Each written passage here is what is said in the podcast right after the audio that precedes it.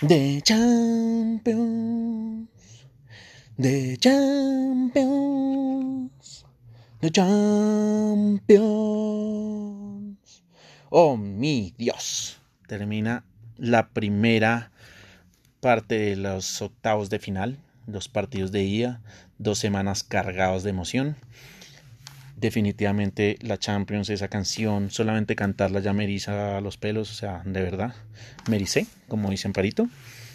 Qué vaina de locos. Esta semana fue brutal. Brutal. Vamos a comenzar analizando el partido Chelsea versus Bayern Múnich.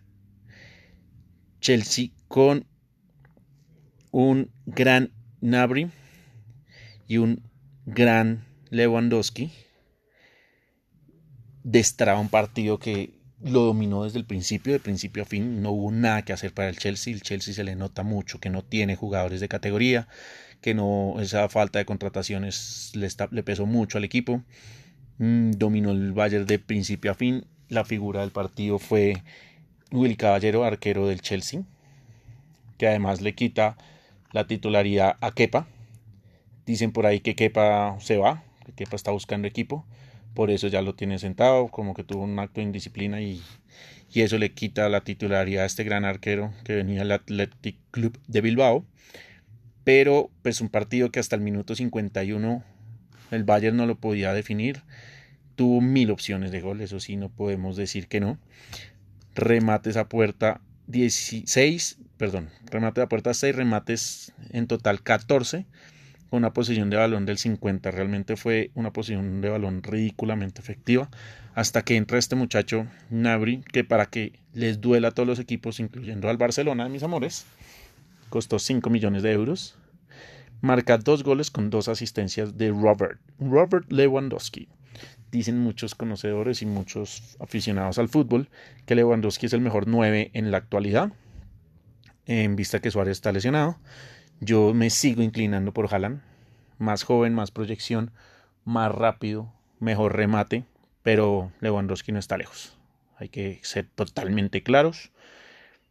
Y el Bayern gana de visitante 3-0, prácticamente serie definida, totalmente definida. De ahí vamos a dar un salto a Italia. Italia y su coronavirus. Tápense, tápense que llegó el coronavirus a Italia. Mm, se pudo jugar afortunadamente la Champions en Napoli, Napoli versus Barcelona. Mm, Napoli hace un planteamiento Cholo Simeone calcado. Posesión de balón 35 del Napoli, 65 del Barcelona. Pero ojo a esta estadística que es brutalmente negativa para el Barcelona. Remates del Napoli 6 versus 4 del Barcelona. 4 remates a puerta del Napoli. Y ahí es lo único que destaco de esta estadística del Barcelona. Un remate a puerta del Barcelona y un gol. El partido termina 1-1. Arranca ganando el Napoli con su gran goleador. Mete un golazo Mertens en el minuto 30, pero un golazo, señor golazo. Ter Stegen ni siquiera asistió, o sea, la vio pasar. Definitivamente fue un gol el hijo de madre. Y en el minuto 30 del primer tiempo, pues todo le salía perfecto a Gatuso. Cuando yo veo la celebración de Gatuso es como, ok, gol, todavía, faltan todavía 60 minutos de partido y esto no ha pasado nada. La tenía súper clara Gatuso que tenía que estar concentrado el 100% del partido y efectivamente en una desconcentración Busquets hace un pase en profundidad, se la entrega, se medio que de primera se la entrega a Griezmann y Griezmann define. Único remate a gol, único remate al arco, gol del Barcelona Barcelona, de verdad, no nos digamos mentiras, juega el partido más horrible de la era Setién, pero horrible, no hace nada. Las lesiones empiezan a pasarle factura al Barcelona y empezamos a sufrir bastante, bastante, bastante.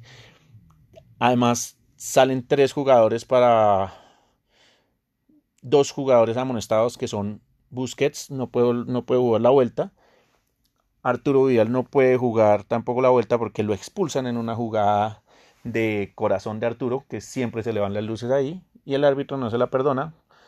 amarilla por la falta, amarilla por el por, enfrentarse, enfrentarse en cabezas con el otro jugador del Napoli, amarilla más amarilla roja en una sola jugada. Y Piqué se dobla el tobillo y es duda para el clásico en este momento, dicen que no va a pasar a mayores, pero genera una duda inmensa, una duda inmensa para el para el clásico del domingo. Ya hablaremos del clásico. Eh, realmente, mm, ¿qué más podemos decir de esto? Ospina ni siquiera toca el balón. Solamente en una jugada de un remate, un centrado de la muerte que Messi se barre a tratar de llegar. Ospina la tapa, se la quita a Messi y Messi le mete una plancha a Ospina que realmente se salva a Messi de, eh, de, la, de la roja en esa, en ese, en esa jugada. Mm, de resto, Ospina no le hacen sino un solo remate, gol de Griezmann, nada que hacer para Ospina, no tiene la culpa. Y hasta ahí, ese fue el trabajo de Ospina. En cambio, en el Barcelona, Ter Stegen tapó 3-4 jugadas claras de gol que el Napoli no supo definir y eso le termina costando. Entonces ya sabemos, tenemos 10 jugadores de campo, incluyendo a Ansu Fati, que no es del primer equipo, pero es como si lo fuera. Y no tenemos cambios para la vuelta. Oh, sorpresa. Error de quién? De esta directiva de pacotilla del Barcelona que de verdad que si no es porque estaban los jugadores metiéndole la ficha estaríamos pero de últimos en la liga y eliminados en la primera ronda de Champions. De verdad no tiene sentido esta directiva. Mm, o sea, tener que los suplentes son básicamente todos los jugadores del filial. No, no, no tiene sentido. Imagínense que el Piqué no vuelva. Estaríamos jugando con Semedo, Lenglet, Titi Junior Firpo, Rakitic, Frankie de Jong y Arthur. Arriba, Griezmann, Messi y Ansu Fati. ¿Me están hablando en serio? ¿Y qué cambios vamos a tener Ricky Pugh? En un partido que necesitamos un revulsivo, tenemos que confiar en Ricky Pugh. ¿De verdad? O sea, estamos rezando que se recupere en Jordi Alba, que Piqué se recupere. Sergio Roberto parece que no llega ni a bate. No, no tiene ningún sentido. No tiene ningún sentido. De verdad que el tema no es nada agradable. Saber, ver cómo se está comportando el equipo. Sacan la garra. Pero es muy difícil ganar un título así. Es muy difícil. De verdad que si lo ganamos hay que celebrarlo como si no hubiera un mañana. Si le ganamos la liga al Real Madrid. Porque no tiene, no tenemos cómo. O sea, no tenemos equipo, no tenemos, no tenemos suplentes, no tenemos banquillo. No, no, sea mal. Solamente es garra de los jugadores, ganas de jugar bien de Setien. Ha mejorado mucho las formas del equipo, pero igual seguimos teniendo partidos horribles de visitantes. Sufrimos montones en, la, en, los partidos de, visitante. Eso por el día martes. Vamos a, cambiar de tema porque de verdad que me, descompone lo mal que está la directiva del Barcelona. Y vamos a pasar al día miércoles en la Champions. Olympique de Lyon se enfrenta a la Juventus todos los apostadores, sí señor, todos, me incluyo, le apostamos a la Juve, ¿no? De visitante pagaba, tenía muy buena cuota, arriba del 1.9, de 1.9, y oh sorpresa, llega al Olympique de Lyon y le gana a la Juventus. Además, no solo le gana, o sea, le gana sin su mayor figura. Y aparte de eso, logra que la Juve solamente le haya hecho dos remates a puerta, dos rematicos, así, no más. Esto es un trabajo brutal del Olympique de Lyon. Sacó petróleo, así como el Atlético de Madrid la semana pasada saca petróleo en ese 1-0 contra el Liverpool.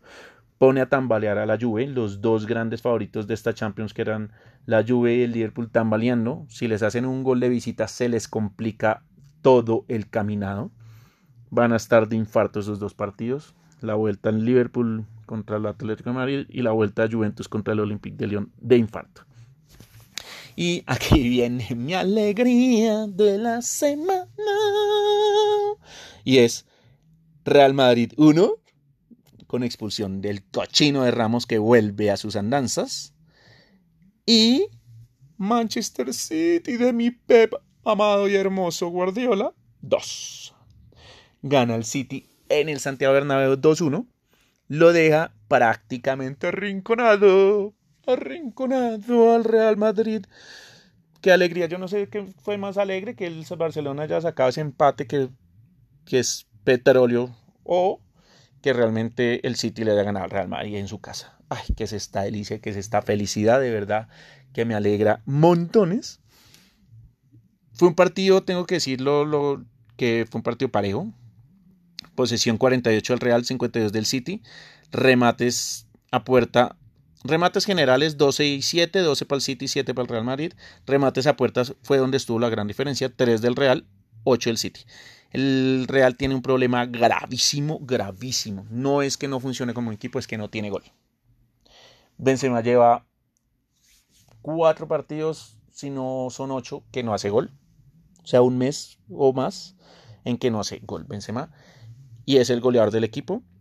Y esto afecta montones, porque además no juega para sus compañeros, para que sus compañeros lleguen, o sea, él no aguanta un balón, él no devuelve un balón, no, no, Benzema es otro tipo de nueve, no es un nueve eh, como Jovic, que podría aguantar y darles espacios a los volantes que llegan, entregársela, o sea, mm, no, Benzema es un nueve más goleador, más encarador, que él necesita el balón para poderla definir, pero él no sabe generarle espacios a sus demás compañeros, entonces Real Madrid realmente no es que sea un equipo que esté jugando mal, sino que no tiene gol. O sea, puede rematar 20 veces y no hace un gol. Y como dirían por ahí, ¿y Vinicio para cuándo? ¿Y Vinicio para cuándo? De verdad no puedo creer lo que se comió Vinicius. Se lo comieron las ganas. Porque Benzema mete un cable brutal. Y Ederson mete una tapada gigantesca. Por no decir otra palabra. Y llega la bestia de Vinicius de verdad y se resbala. Solo contra el arco se resbaló y no le dio. Dios mío, nene, por favor, ¿qué te pasa? Vinicius definitivamente. Yo no sé por qué lo sigue poniendo 100. Pero bueno, por mí que lo siga poniendo y que lo ponga contra el Barcelona, por favor, que ya sabemos que cuando llegue Vinicius ustedes marquen a los demás que Vinicius solo. O sea, es que yo creo que se va a Ter del arco y Vinicius la va a botar. O sea, que frescos. Frescos por ese lado porque no va a haber nada. Nada. Qué alegría, de verdad. Me, encanta, con, me encanta Vinicius. Hacen un gol cada ocho partidos. La gente lo celebra como si no hubiera mañana. Mm, entonces, pues nada por ahí. Por ahí no hay absolutamente nada. Vamos a ver qué pasa en la Champions, en las vueltas. Pero de quedan las series muy, muy claras. Sufre Liverpool, sufre Juventus, ya camina el Bayern fácil.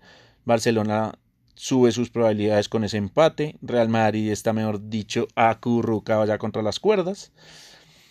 Ay, Dios mío. Divinas esas series van a estar a la vuelta. Empezaremos la otra semana. Vamos a ver cómo nos va. Y por ahora, digamos que eso es con la Champions. Vamos a analizar ahora el clásico Real Madrid-Barcelona.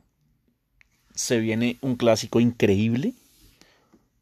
Una definición de la liga. Barcelona está a dos puntos del Real, de líder. Sí, señores, estamos de líderes. Duélale a quien le duela. Mm, lo dije, el Real se va a caer. No se va a caer porque esté jugando peor que el Barcelona, porque no creo que se pueda pero se va a caer porque no tiene gol, porque no definen, porque dejan siempre vivos a sus, equipos, dejaron vivo al Manchester City, el City les gana, no pudieron con el Levante, el Levante en dos llegadas le mete uno y listo, chao, se acaban los partidos, así es el Real Madrid. Acordémonos el clásico de la primera rueda en el Camp Nou, mereció ganar el Real Madrid, tuvo mil opciones de gol y no definió ninguna. El partido queda empatado en un aburridísimo 0-0. Entonces, pues, aquí se define todo en el Santiago Bernabéu. Y para rematar, ay, qué lindo cómo le sienta a Messi el Santiago Bernabéu. Le encanta. Le encanta el Santiago Bernabéu a Messi.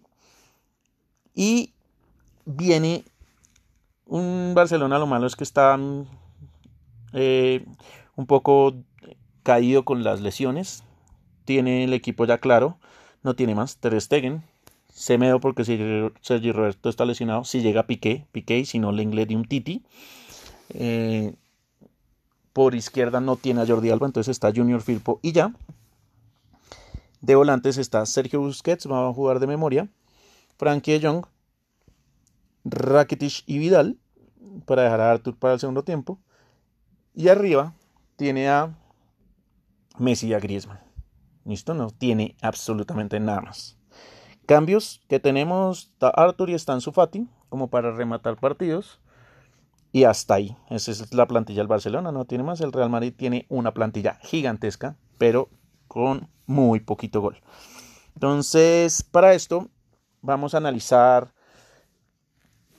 realmente el partido, como lo veo yo.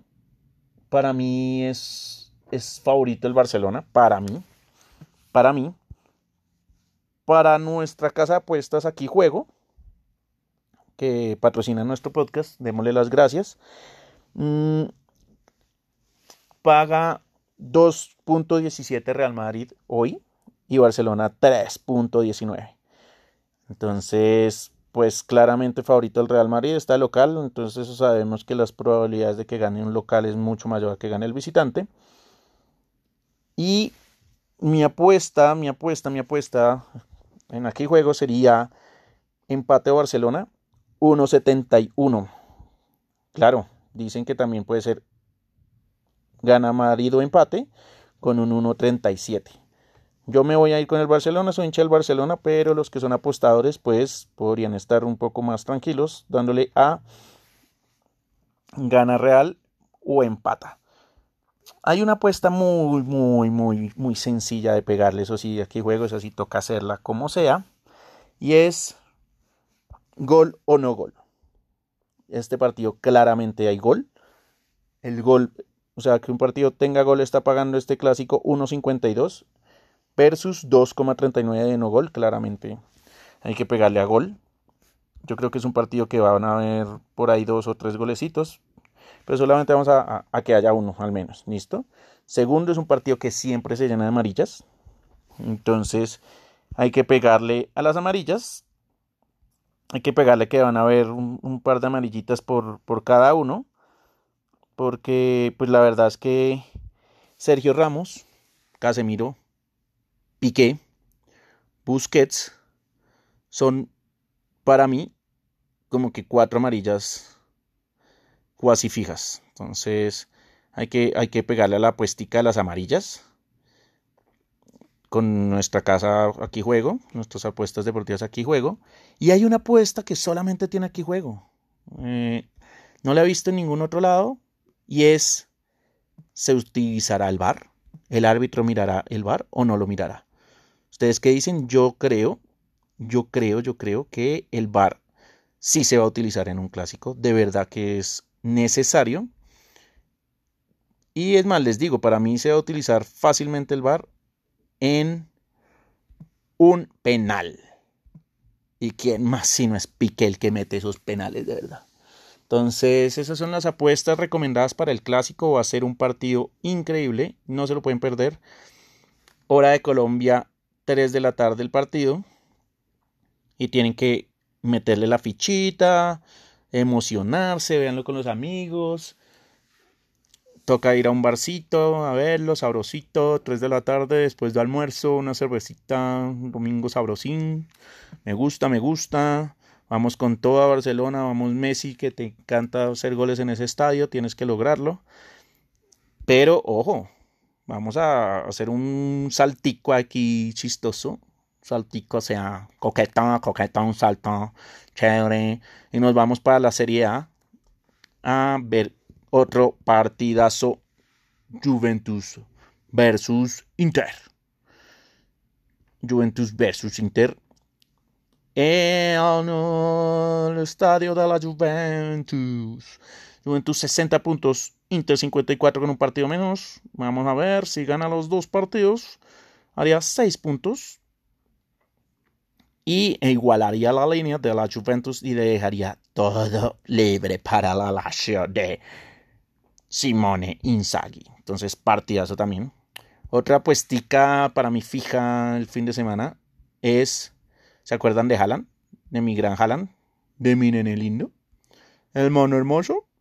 Pues, hace gol cada 70 y piola minutos, no tengo aquí en la cabeza el dato exacto, y juega Dortmund contra Freiburg. Freiburg va de noveno, Dortmund va de tercero, pues adivinen qué apuesta. Obviamente hay que esperar la alineación, esta apuesta no la vayan a hacer todavía, hay que esperar la alineación, pero si Jalan es titular, gol de Haaland. Esta apuesta también obviamente por nuestra casa de apuestas Aquí Juego, apuestas deportivas. Los esperamos ahí. Gracias por patrocinar este podcast y vamos con todo este fin de semana. Vamos a analizar feliz de la de esos dos partidos de Europa, clásico Real Madrid-Barcelona en el Santiago Bernabéu y Juventus versus Inter. Vamos a ver cómo, cómo quedan esos dos partidas, partidazos. ¿Listo? Eso es todo por hoy. Analizamos Champions. En este momento que estamos grabando se están jugando los partidos de la UEFA Europa League. Les voy a contar rápido cómo van los resultados. Va, va, va, va, 0-0 que Sir contra Sporting Club, Basel 0-0 contra la Poel, Porto pierde 0-1 contra el Leverkusen, Gent contra la Roma 0-0, Las contra Z Alsmar 0-0, Malmo versus Wolfsburgo 0-0, Español le gana 1-0 a los Lobos, Ajax y todos los demás arrancan a las 7. Entonces, eh, perdón, a las 3 de la tarde, hora de Colombia. Mm, y ya, eso es lo que tenemos por ahí en la UEFA Europa League. ¿Listo? Muchos éxitos. Feliz fin de semana cargado de buen fútbol. Y vamos, Vizca Barça, Vizca Cataluña.